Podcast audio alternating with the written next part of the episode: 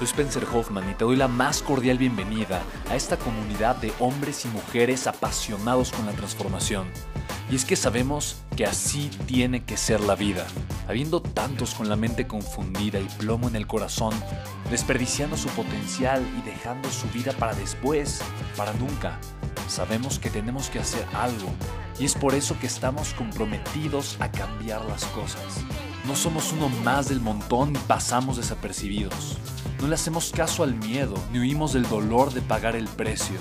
Y sobre todo, no cargamos con el pasado ni con el arrepentimiento porque vivimos en el presente. Creemos en la grandeza y la creamos. Creemos en quienes lideran con su inteligencia y su pasión y en quienes construyen un imperio con su potencial a pesar de venir de la nada. Aquellos que podemos llamar imprescindibles porque sabemos que ser uno de ellos es cambiar al mundo y dedicar la única vida que tenemos a construir un legado. Bienvenido a tu podcast, Una vida, un legado.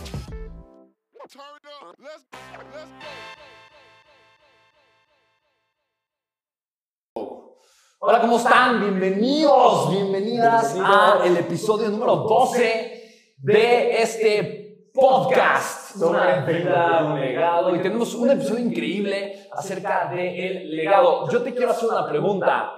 ¿Te gustaría conocer acerca de la empresa que te va a llevar a Marte? Y tal vez ahorita tu mente no lo puede ver, tal vez ahorita dices, pero ¿cómo? ¿Marte? ¿De verdad? Yo, señoras y señores, hay una empresa que está trabajando marchas forzadas para que tú puedas ir a Marte. Esa es una empresa increíble y es una empresa que se llama SpaceX. SpaceX.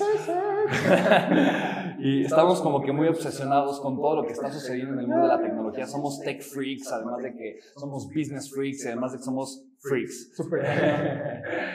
es que somos muy ñoños. Somos Me encanta. Somos, tenemos una ñoñez. Pero es que todo el mundo tiene un ñoño dentro, solo que no lo acepta. Y este programa es para ustedes. ¡Ay, Bullín! Está aquí en el aquí en el Facebook Live, sabes que mientras, esta, ahorita seguro estás escuchando el podcast, pero eh, de repente no sé por qué decimos que mientras íbamos a grabar el podcast tenemos un Facebook Live, así es que si te parece esto interesante, pues compártelo a los que están en el Facebook Live y si te gusta el podcast, compártelo también. Así es que, pues venga, vamos a hablar de SpaceX. Hablamos de Tesla la, la vez pasada. Mm. Tesla es una de las empresas de Elon Musk. Elon Musk literalmente eh, es, es, uno de los genios más grandes de la historia, no solamente eso es empresario y tiene una cantidad impresionante de empresas, tiene muchas empresas que el día de hoy están generando una transformación a nivel mundial en todos los sentidos.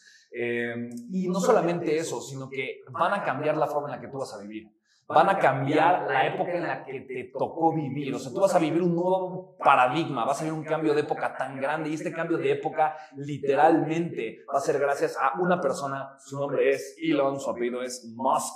Así que SpaceX es una de estas empresas. SpaceX tiene una historia hermosa, en todos los sentidos.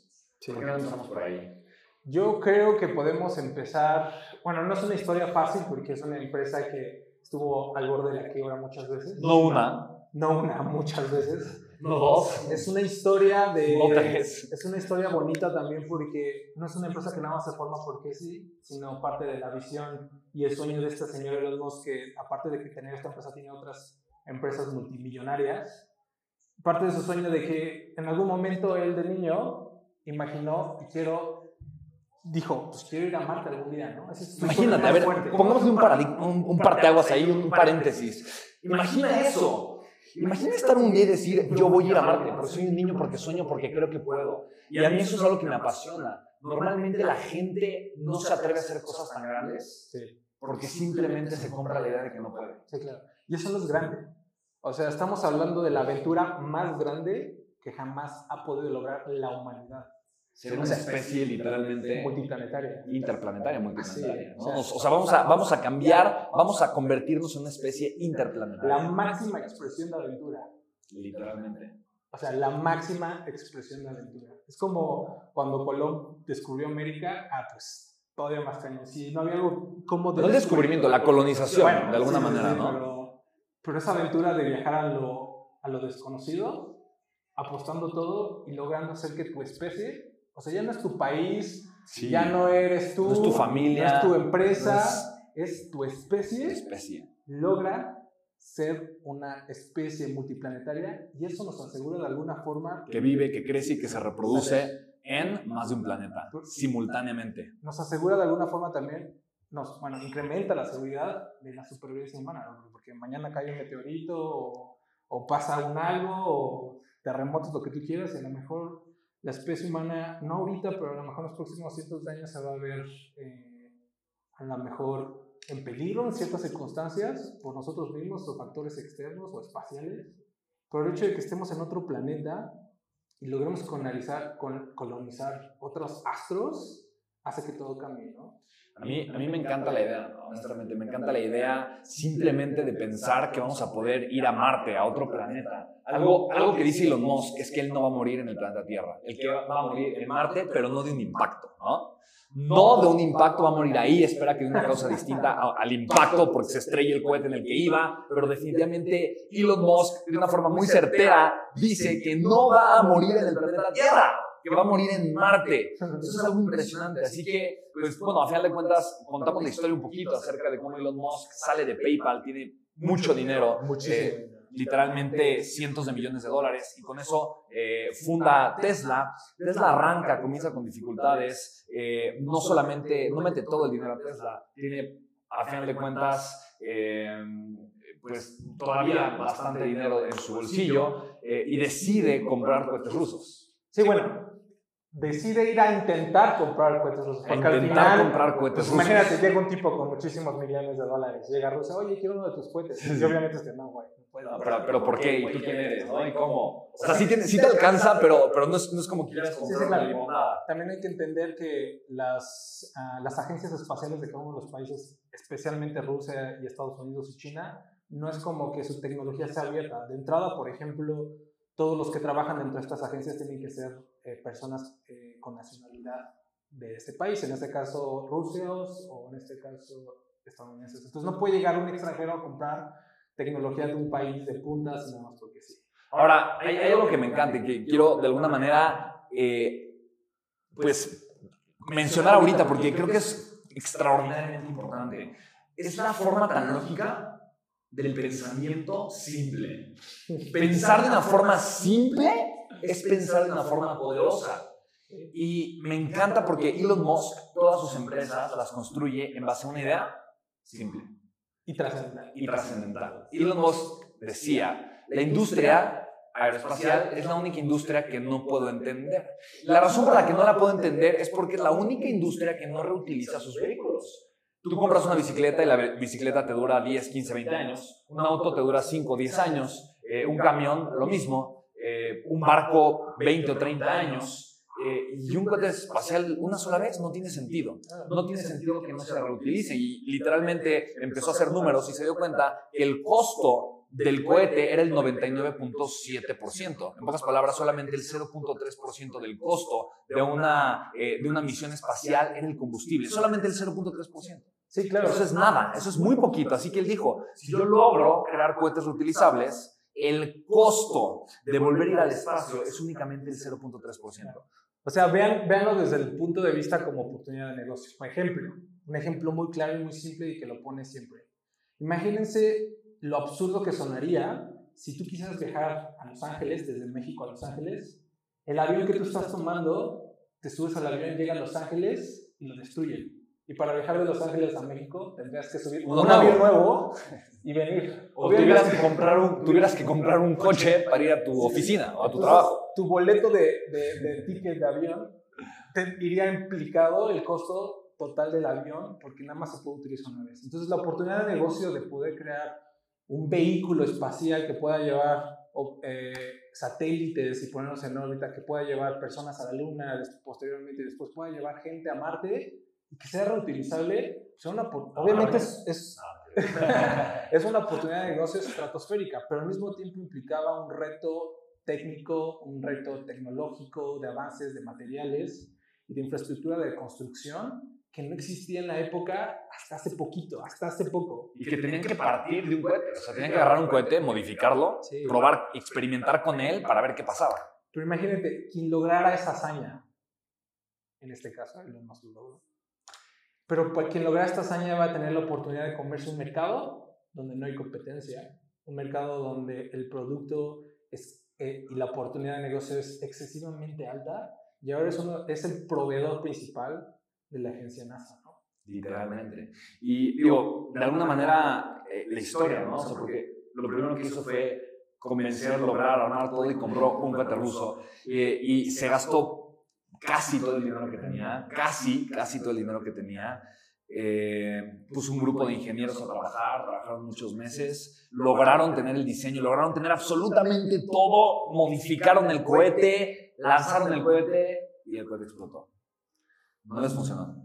Entonces, literalmente esa pequeña explosión hizo, o sea, les costó millones de dólares. Y ahí Elon Musk dijo, pues es una bronca, me alcanza para hacer un segundo cohete y lo hizo. Compró el segundo cohete, trabajaron meses, se prepararon, lo lanzaron y explotó. Y tenía muy poquito dinero. Sí. Muy poquito dinero. O sea, en realidad lo que hizo es, en primer hizo varios intentos, logró posicionar satélites en órbita, pero él tuvo que tomar una decisión en algún momento de, ¿saben qué? Pues si no puedo utilizar este último diseño, SpaceX empezó a desarrollar tecnología para que el vehículo, imagínense, va, deja satélite y regresa y se estaciona solito para que lo puedan volver a utilizar. Esa tecnología que él desarrolló, que era, es revolucionaria total y absolutamente, sus cohetes explotaron más de dos, me parece que lo logró hasta el cuarto intento, cuarto, quinto intento, pero imagínense, estás al borde de la quiebra, has puesto tu el dinero de la familia, el dinero que ganaste de tus otras empresas que lograste vender. De, Tesla en este momento, digo, ya de las ventas un poquito de Tesla que ya había agarrado un poquito color, o sea, Tesla ya tenía cierto crecimiento, de alguna forma todo el patrimonio que ya tenía hasta ese momento, todo lo utilizó. Eh, lo que había logrado en una década. No solamente eso, no solamente eso, eh, perdió su matrimonio por eso perdió, en ese momento perdió su matrimonio.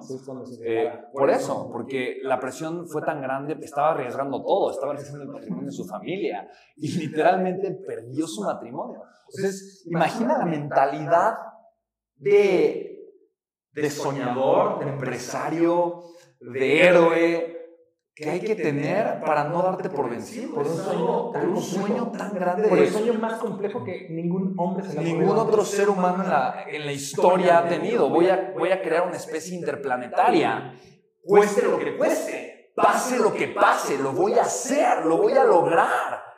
Y su esposa le dijo, vas, pero no vas conmigo. Y le pidió que firmara los papeles de divorcio. Y con el corazón roto lo hizo. Y lloró. Hay una entrevista que es una de mis favoritas de toda la vida. es conmovedora. Y ahí lo están entrevistando a Elon y, y, le preguntan, así, muy, así como de una forma muy directa, le preguntan, oye, ¿fue difícil? Y el tipo se quiebra así, dos, tres lágrimas que casi se le salen. Y entiendes que, o sea, por tu sueño estás dispuesto a arriesgar absolutamente todo, ¿no? Y claro. no solo eso, sino que, o sea, llegó un momento donde Elon tuvo que vivir en el sofá de uno de sus amigos, ¿no? O sea, para pasar de billonario a vivir en el sofá de uno de sus amigos y de pronto crear una de las em, la empresa probablemente más trascendental de la historia. Eso es tener convicción, ¿no? Totalmente. es tener convicción, es tener certeza y es realmente conectar con un propósito. Porque definitivamente quien no está conectado con un propósito no está dispuesto a perder. Porque te das cuenta que realmente perder es perder el propósito. Que realmente perder es perder la oportunidad de lograr ese sueño. Que realmente perder es perder la oportunidad de crear el legado más grande que pueda jamás existir en la historia de la humanidad. Eso es perder. No el dinero, no el patrimonio. Perder es perder esa oportunidad. Es abandonar ese sueño que con tanta certeza y con tanta claridad se había formado en la mente de un sudafricano, de un inmigrante a Estados Unidos, tartamudo. Eh, sí, el tipo no es nada bueno hablando en, público en el escenario, pero tiene tanta autoridad. Tiene tanta el día de hoy, pero en ese momento no, en ese momento no la tenía. Se ha ganado la autoridad y se ha ganado eh, lo que es literalmente eh, a pesar de todos los trancazos que ha tenido. Entonces, digo, fue hasta el quinto cohete en donde se tuvo que endeudar. O sea, no solamente puso todo su dinero, sino se tuvo que endeudar para crear este cohete que cuando aterrizó fue, fue, la, fue, Fue el evento, fue un momento épico, fue un, fue un momento completamente histórico. Yo lo sigo desde hace varios años y la verdad es que yo estaba como ñoño detrás del live stream porque transmitieron esto Un nivel live streaming por YouTube. Y neta, yo, yo ya había visto los otros, los otros intentos fallidos y este, recuerdo esa vez que funcionó por primera vez. Yo me emocioné, neta, casi se me sale la lagrimita. Y SpaceX tiene una familia muy bonita dentro a nivel empresarial, entonces esta visión la comparten todos los empleados, entonces hay un fervor y hay un documental de National Geographic sobre esto, está ahí en Netflix por si lo quieren buscar, veanlo, está increíble. Bueno, es parte de un otro serie documental que se llama Mars, pero se los recomiendo. Mm. Y este y es conmocionante porque es ver lograr a alguien probablemente el primer paso para lograr la hazaña más grande de la historia. Y puedo decirte que ahorita es mi empresa favorita por muchas cosas. SpaceX. Sin problemas. Admiro Apple, admiro Amazon, admiro Tesla, admiro Es que, de verdad, lo que ha hecho, lo que ha hecho Elon Musk ha hecho literalmente que Steve Jobs ya se ve chiquito. La percepción de Steve Jobs, yo lo quiero, o sea, es a Steve, ¿no? Pero honestamente ya no es el "Ah, Steve Jobs. Steve, ya se lo robó, o sea, ya se lo llevó de calle, se lo llevó de corbata. ¿Cómo compites con eso? No, es, es- es- no hay manera de. Eh, y, y como decíamos eh, eh, en el podcast anterior, literalmente nos quedan muchos años de Elon y eso es algo que me emociona muchísimo. Sí. Eh, algo, algo, que, algo que quiero compartir ahorita rápidamente es, eh, al día siguiente de que aterrizó el cohete, el quinto cohete, literalmente, literalmente, la NASA le estaba firmando un contrato de aproximadamente Sí. 12 mil millones de dólares. Imagínense, 12 mil unas millones. horas antes estás viendo un cohete despegar, orando porque si no funciona esto va a tronar no solo esa empresa, sino todos tus sueños anteriores, porque todas las empresas... Y la deuda, y la deuda es tan grande que, no, no hay- o sea, es que pagarla tal vez son años y años y años. Y de pronto esa cosa va al espa- a la, a la estratosfera, regresa y logra hacer el contacto y se estaciona. Y horas después consigues uno de los contratos más, más grandes de que se han firmado en la historia. O sea, no solo de tu vida, que se han firmado en la historia. Porque literalmente el ahorro que eso le genera a la NASA, imagínate, o sea, la NASA para tener que enviar satélites o comida a la estación, a la ISS, ajá, eh, International Space Station, pues tiene que pagar millones y millones de dólares simplemente por toda la comida. O sea, porque enviar comida es crear una nave espacial que posteriormente no va a poder reutilizar y muchas otras cosas. Entonces, eh, puede, puede reutilizar una parte pequeña, pero, pero toda la estructura, lo más caro, no. Entonces, eh, ahorrar el 99.7% de los costos de los viajes al espacio fue una de las cosas más, o sea, más, más asombrosas. Ahora, ¿qué tan asombrosa? Hay otra entrevista, no, sé, no recuerdo bien la escuché, pero hacen una analogía de qué tan complejo era hacer este cálculo. Y lo comparan como, imagínense, tienen un cigarrillo, ya es ese cohete, ¿no? Y ustedes tienen una oportunidad de golpear ese cigarrillo con lo que tú quieras, con la mano o con lo que sea, pero solamente lo puedes golpear una vez. Y lo golpeas, el cigarrillo debe de volar, subir a la altura del Empire State, pasar del otro lado del edificio y cuando llega al piso caer parado en un solo intento. Es un cálculo tan... O sea, cuando lo intentas ver en perspectiva, o sea, no soy ingeniero, ¿sabes? Pero ya cuando intentas entender la perspectiva de la complejidad de mecánica y de programación y de cómputo y de, todo, de materiales, todo así es como...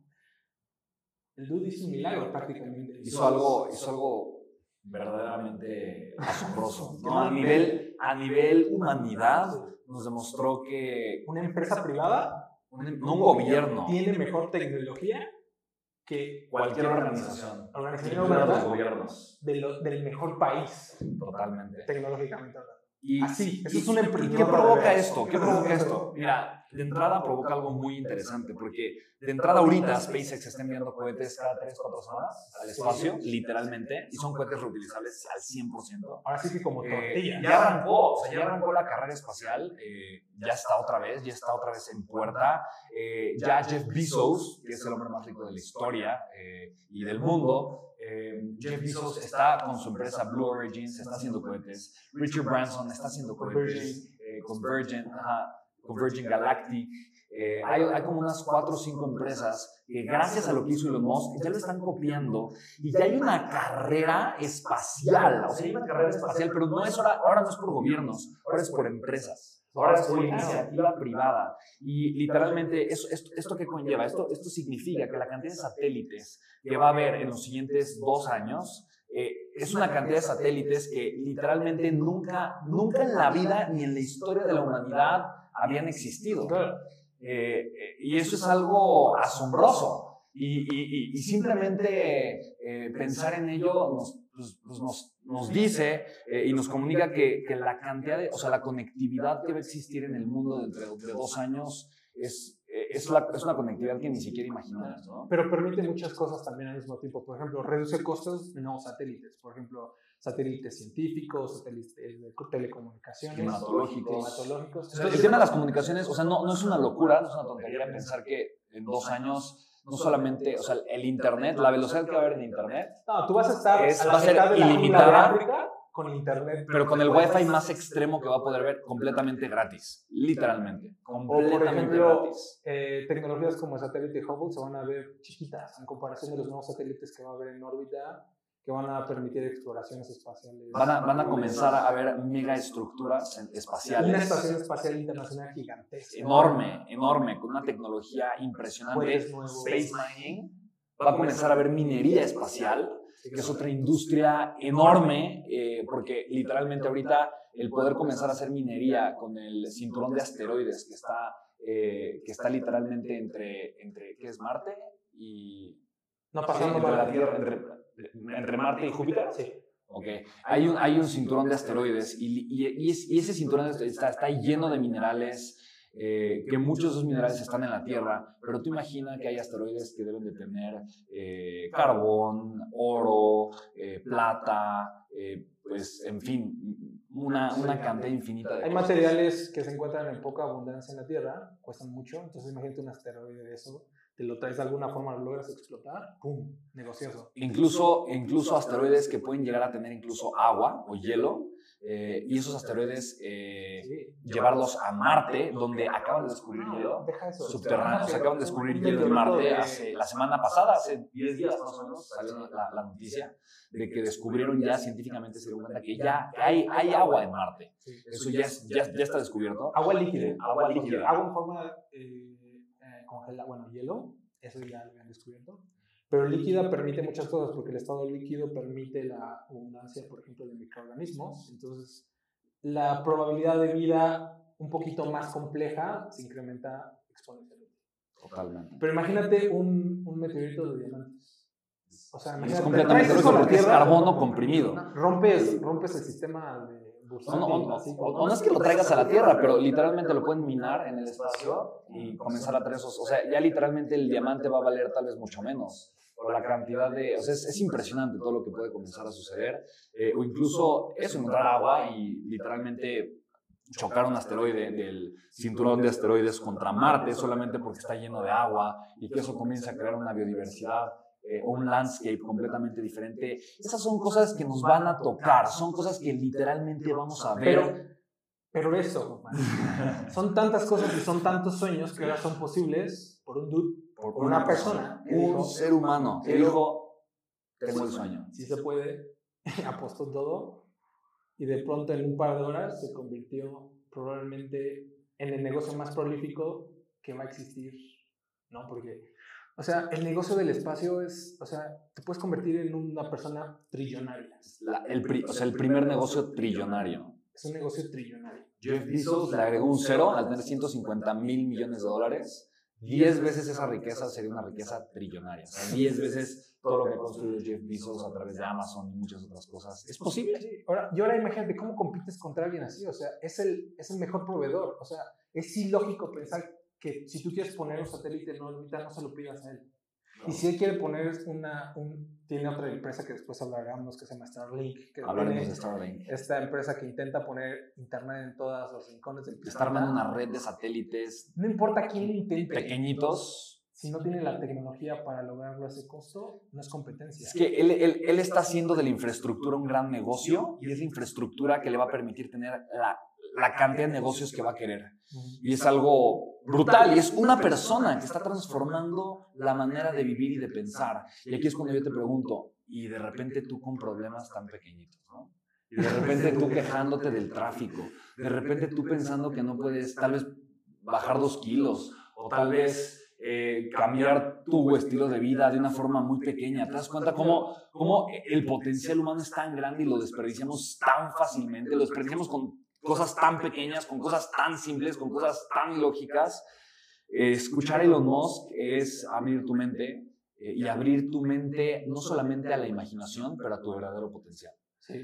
Por eso eh, es, es, algo que, digo, lo dijimos ¿no? la primera vez que hablamos de Elon Musk, eh, para nosotros hablar de él es, es, es, hablar de lo que es, es posible eh, y es hablar de crear empresas que transformen de una manera positiva la humanidad. Y eso va acompañado de la riqueza más grande que jamás se puede llegar a crear. Y es que también entender que tu esfuerzo, el esfuerzo que tú le puedes impregnar a tu empresa o a un negocio chiquito, ese mismo esfuerzo con tanta pasión puede ser también enfocado a cambiar eh, el estado de la humanidad, ¿no? Es, es, un esfuerzo de una persona. Es una persona que es un migrante. O sea, no estamos hablando de el hijo de o alguien privilegiado, sino simplemente es una historia de una persona promedio hasta cierto punto. Sí, literalmente. Y, y bueno, si, si pueden, si, Sí, o sea, que nació en Sudáfrica, además, o sea, en un país sin comunicación, en donde él tomó la decisión de inmigrar a Estados Unidos para tener acceso a, a otro mundo completamente, ¿no? Eh, y hablemos, hablemos ya, por último, de, dentro de SpaceX. Hay mucha información que les queremos compartir, anécdotas y muchas otras cosas, y cuando hagamos podcasts de tecnología lo seguiremos haciendo. Eh, pero hablemos, hablemos tantito de, del BFR.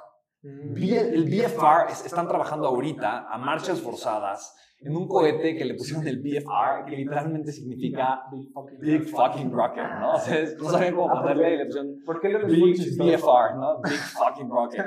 Es el cohete del tamaño tal vez de un edificio, es una cosa impresionante. Es casi tan grande como el Apolo 11, el cohete más grande que ha existido. Pero es creo que dos veces o casi tres veces más poderoso y el payload, bueno, lo que puede cargar es muchísimo más capaz, ¿no? En peso, ¿no? En peso. Entonces eso permite hacer estructuras satelitales, artificiales, muchísimo más grandes, a muchísimo más bajo precio. Y llevar a muchísima más gente. Así es que literalmente el BFR está hecho para una, dos, tres, colonizar. Sí, claro. Uh, imagínate, el BFR está hecho para colonizar. Entonces, el BFR es lo equivalente, ¿cómo es? La pinta, la la ¿cómo se Literal, es eso.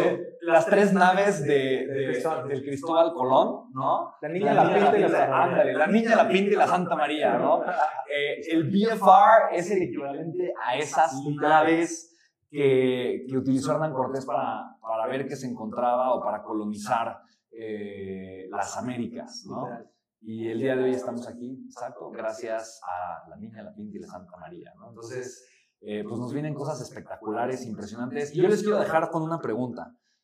Si tú tuvieras la oportunidad de ir en una de esas naves espaciales que colonizarían Marte y tal vez puedes llevar a, tus, a tu familia cercana, padres, hijos, hermanos, nada más si pudieras eh, hacer ese un único viaje en donde es muy probable que no haya un viaje de regreso, eh, sabes, sabes que ya es relativamente seguro estar allá, o sea que ya hay zonas seguras, hay agua potable, hay servicios, está todo lo que necesitas para vivir y están buscando gente como tú para colonizar Marte. ¿Lo harías? Eh, te dejamos con esa pregunta. El siguiente eh, podcast que hablemos de tecnología, ¿de qué vamos a hablar? Pues podemos seguir hablando de... Bueno, para mí el tema de inteligencia artificial solo fue el inicio. Podemos, Oye, hablemos, hablemos de AI y hablemos de otra de las empresas de Elon y cómo pueden jugar al respecto. Eh, podemos meter un poquito de Boring Company, Ah, que puede ser algo interesante que puedas escuchar. Te hablaremos más de lo que significa The Boring Company. Será eh, nuestro siguiente episodio. Así que, pues mira, simplemente dejamos con esa pregunta. ¿Irías, ¿Irías tú a Marte en ese viaje que probablemente no te pueda traer de regreso? Eh, déjanoslo saber. Encuéntranos en redes sociales. Mi nombre es Spencer Hoffman. Busquen este podcast también. Yo soy Álvaro Noriega. El podcast, eh, obviamente, lo pueden encontrar en iTunes, en Spotify, en TuneIn, eh, en Anchor, eh, en 17 plataformas de podcasting, prácticamente en cualquiera. Así es que es en, en, Google Podcasts también. Si usas Android, lo más cómodo es que descargues la app de Google Podcasts y ahí busques Spencer Hoffman, ha habido un legado. Si utilizas iTunes, ahí busca en iTunes la parte de podcast. Hay una aplicación de podcasting de iTunes eh, que me gusta mucho que se llama Podcast. Ay, mira que. Todo aquel que tenga un iPhone ya tiene podcast. Así literalmente es ahí. Ah, Está preinstalado. Ahí está. Está preinstalada en tu, en, tu iPhone. Ahí está podcast. Es el moradito. Eh, es la moradita. Y literalmente buscas Spencer Hoffman y el podcast se llama Una vida, un legado. Y por favor, si crees que esto te, te, te, te movió, te llevó, te, agregó algo de valor, te inspiró, por favor, compártelo. Eh, te va, eh, por favor compártelo. Seguramente, seguramente va a haber alguien que, de tu familia, de tus amigos, que se va a dejar inspirar por todo esto que estás escuchando. Eh, y piensa, ¿tú, cómo, tú, tú, ¿tú qué puedes aprender de esto? ¿Tú qué puedes aplicar? ¿Tú qué decisiones puedes tomar? Eh, de alguna manera, eh, la vida no, no, solamente se trata eh, de quedarnos en donde estamos, se trata literalmente de llevar la especie a otros planetas y, ¿por qué no, otras galaxias? Porque tu sueño puede cambiar la condición humana. Eso, eso es muy cierto. Y, y se vale soñar y no limitarte, que tu sueño sea, quizás suene tan loco y tan casi imposible. Esto está absolutamente alcanzable. Simplemente hay que tener la pasión de una vida para lograr cosas tan de tanta hazaña, ¿no? Así es. Entonces búsquenme, mi nombre es Álvaro Noriega, sígueme en redes sociales. Como Álvaro Noriega, Noriega. Y a mí como Spencer Hoffman en Instagram, arroba Spencer Hoffman. Y les quiero comentar que eh, ya he tenido algunas respuestas del acertijo, porque hicimos literalmente eh, ah, en cinco podcasts, eh, fui lanzando el, los pedacitos de una frase que juntas formaron un acertijo y luego un sitio web, web. En ese sitio web, si tú llegabas al sitio web y metías la respuesta al acertijo, literalmente eras una sesión de coaching completamente gratis conmigo. Y me impresiona, ahorita el podcast ha tenido y arrancamos, mira, este es el episodio, este es el episodio número 12, me parece, del podcast. Eh, y quiero decirte cuántas reproducciones llevamos del podcast. Eh, el podcast eh, ya lleva un buen número de reproducciones. Estoy sumamente contento porque ha sido literalmente 12 capítulos y cada vez más hay más personas escuchando este podcast, lo que me emociona muchísimo.